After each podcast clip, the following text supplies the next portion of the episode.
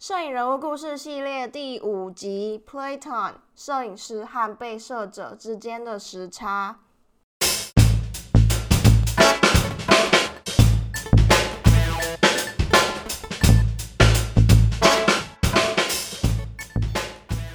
Hello，大家欢迎回到每个月一次的摄影人物故事系列。这个月要介绍的这位摄影师叫做 Playtime，是位希腊人。那，嗯，我觉得他是目前摄影人物故事系列里面应该说最大咖的一位摄影师。因为我想说，我会尽量每个月的摄影人物故事，就是每个月选的摄影师都是不同类别的。所以今天选的 Playton 这位摄影师是。嗯，在棚拍里面工作的就是 studio 在里面拍的摄影师，他是一位希腊人。那大约在八岁的时候到了英国。那他早期在英国那边是拍比较像 fashion，呃，时尚摄影类的。一到后来到了美国之后呢，大概就是他学生时期到了美国念艺术。他在大学的是念 graphic design 平面设计，那之后就几乎都在纽约这个地方工作，然后现在他也有自己的一个工作室。我会觉得他说他是一个，嗯。最大咖的摄影师是因为他拍过了非常多的美国名人，在过去二十年之内，他拍了很多的传奇人物，或者是像一些美国政治上面的活动，或者是一些非常 important 的 moment，他都有拍过。那所以我会觉得说，嗯，怎么说，就是。照片它背后的历史故事，或者是这个人物、这个传奇人物背后的伟大事情，是我会觉得说是可以透过一张照片去感受到的东西。我觉得 Playtime 在这一方面，不管是传达情感或者是传达讯息的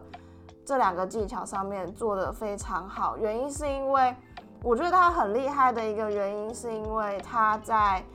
呃，他在，譬如说他今天要拍奥巴马，那奥巴马进来他的摄影棚之后，其实他的摄影棚不大，他的摄影棚看起来很像，我觉得有点像台湾的照相馆拍大头照后面，就是店面后面的那个摄影棚，大概那个样子。然后他的摄影棚几乎都是，嗯。白色的，就是背景都是一个白色。然后，比如说今天要拍奥巴马的话，他就会通常都会准备一个小的箱子，然后摆在白墙，就是背景前面，然后在箱子上面铺了一个小垫子，这样做起来比较舒服一些。所以他就会就会请今天要拍的这位被摄者呢，就坐在这个垫子上面。那在开拍之前，他会先跟这位今天的被摄者，呃，或者是 model 讲一些话，因为他几乎接的非常多案子都是很有名的 magazine，或者是呃，在美国的一些政治人物，或者是运动家等等，像譬如说他之前有拍过霍金、Kobe，或者是 Obama，或者是 Michelle 之类等等的，所以其实他拍的很多东西都是有故事性的人物。所以他在开拍之前就会跟跟对方谈一下他自己本身的故事啊，或者是最近好不好啊，然后他会用一个比较温柔，让你很放心交给他拍摄的一个语调去跟他们沟通。我觉得这个是一个很厉害的手法，因为我会觉得说在摄影棚里面，可能摄影师就大致分为两种吧，一种就是。他可能英文能力不是很好，那如果他英文能力不是很好的话，他可能就要比手画脚，就譬如说他不太会讲，譬如说啦，就是比如说他不会讲手肘的英文，可是他想要对方手肘抬高一点的话，他可能就会实际上去操作，就是摄影师他直接把手肘抬起来，哦，那模特就会知道，哦，你现在要让我，你现在想要我做什么样的动作。那另外一种就是像 Playtime 一样，他在他作为一个摄影师的身份，他跟他的 model 的 intimacy，就是他们的关系是非常紧密的。我觉得这个可以讲到一下，像林雨熙，我不知道大家他知不知道他，他是一个台湾的演员，然后在台北也有办过摄影展，也有拍过一些台湾的剧这样子。他自己本身也有，也是蛮喜欢呃拍照的一个女艺人。那他之前在受访的时候，他就有讲到摄影者跟被摄者之间其实是有时差的，这个是我偷了他的语录来作为今天的标题，因为我觉得跟 Playtime 他们两个人的想法是还蛮 match 的。其实我刚开始在看林雨欣那篇的报道的时候，我就觉得为什么会有时差？它的时差是怎么样的一个时差？是没有一个共鸣感吗？还是什么的意思？可是我直到呃回去看 Playtime 的介绍之后，我才会懂他的意思。因为 Playtime 就是把摄影师跟 model 之间的时差缩到非常的小，就是他们的关系非常的紧密，然后那种关系或者是那样子的讯息是可以透过一张照片散发出来的。所以你会发现说 Playtime 它有很多张的照片都是 very close up。有点像是大头照的感觉，就是可能会拍肩膀以上的照片，那种感觉就是非常的窄，然后一张照片就是一个人像，就整充满了整张照片，就是这张照片整个就是人大概占了九十 percent 以上，这样子的感觉会给你一种，就是他会觉得你你跟他靠得非常近，然后。会有一种被触动的感觉，你会被触动，所以你去看 Playtime，他照过的，像刚刚讲的霍金、Obama、Michelle、Kobe Bryant 等等之类的大人物，你会觉得，你会觉得 you know this，就是你会，你会觉得说，你不是只有看到哦，这个是 Kobe 而已，你会觉得，你会想到 Kobe 以外的东西，然后再加上他。他其实，在 studio 里面是拍底片的，我觉得非常 incredible。他到现在都还是用底片在拍，然后用以同样的底片、同样的相机、同样的布景，然后同样的光、同样的色调等等。尤其是它很多都是拍黑白照。我想先讲一下，讲一点点黑白照的东西，因为我会觉得说，有些照片。真的蛮适合黑白照的，但是有一些就真的不太适合。黑白照它可以凸显线条的美感，它会让整张照片的美感提升华非常多。如果你有追踪 IG 的话，应该会有印象，就是我前阵子在 IG 有分享世界上最贵的那张照片，是在美国的羚羊峡谷拍的那张，就是黑白照。可是我。从来没有看过，我也相信很多人不会把羚羊峡谷拍成黑白照，因为羚羊峡谷是颜色非常漂亮，峡谷那个颜色是非常饱和，然后线条非常美的一个地方，谁会把它拍成黑白照？可是当你看到一个与众不同的东西，尤其又是黑白照的时候，你就会觉得它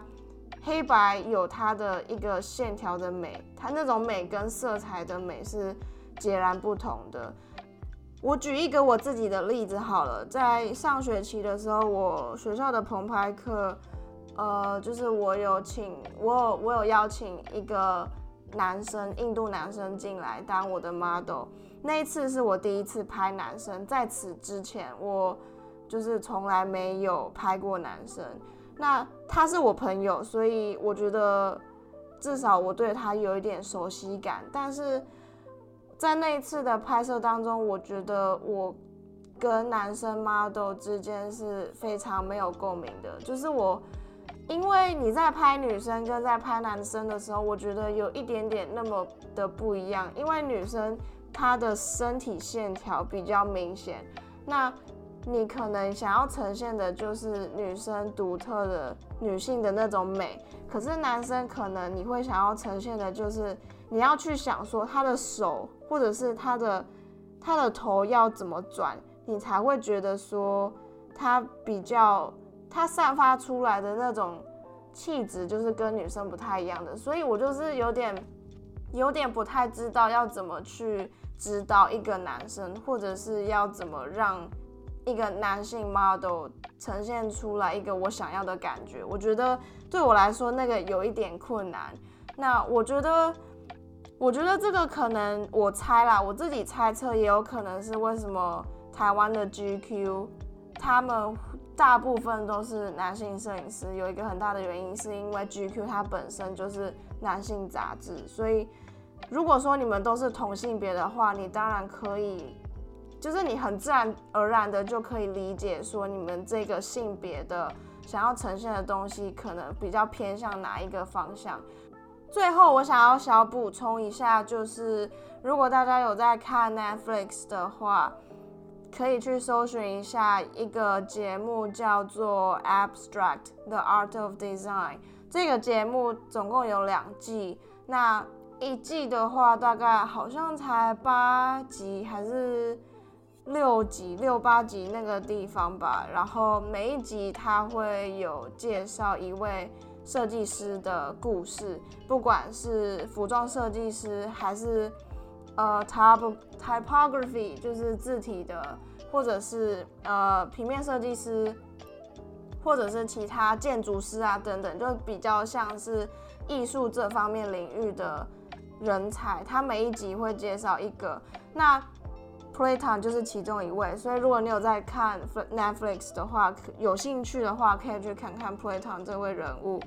还有，我想要讲一下这个节目真的非常厉害，因为我每次看完之后，我都觉得 What the fuck，就是他们里面的人真的太厉害了。我觉得，我想小推一下，我里面有看到一个我觉得很厉害的是，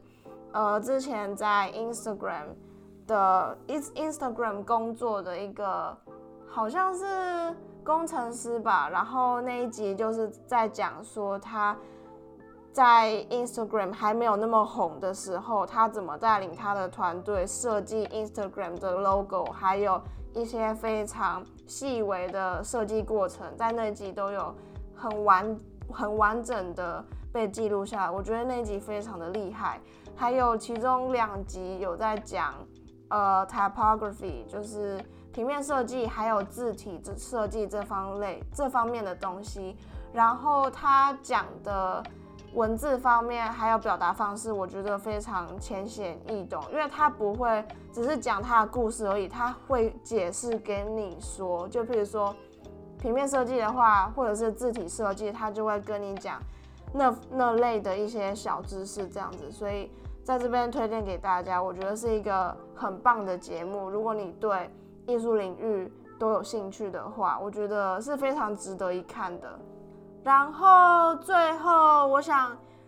呃，我想讲一下呃心得，因为我想说，就是像前面讲的，我希望每个月都是讲一些不同领域的摄影师，然后我希望都是我非常喜欢，然后或者是我平常就是有在涉猎或者是有在关注的这些摄影师。我想讲一下，因为我其其实心里面有非常多的名单，然后。我真的很难，真的很难帮他们排顺序，因为我每一个都非常的想要想要介绍给你们知道，但是我又觉得说，如果在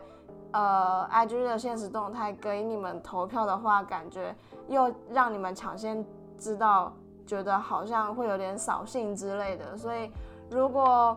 我也不知道哎，就是可能我会找一些时间好好的让他排一下顺序，或者是给你们。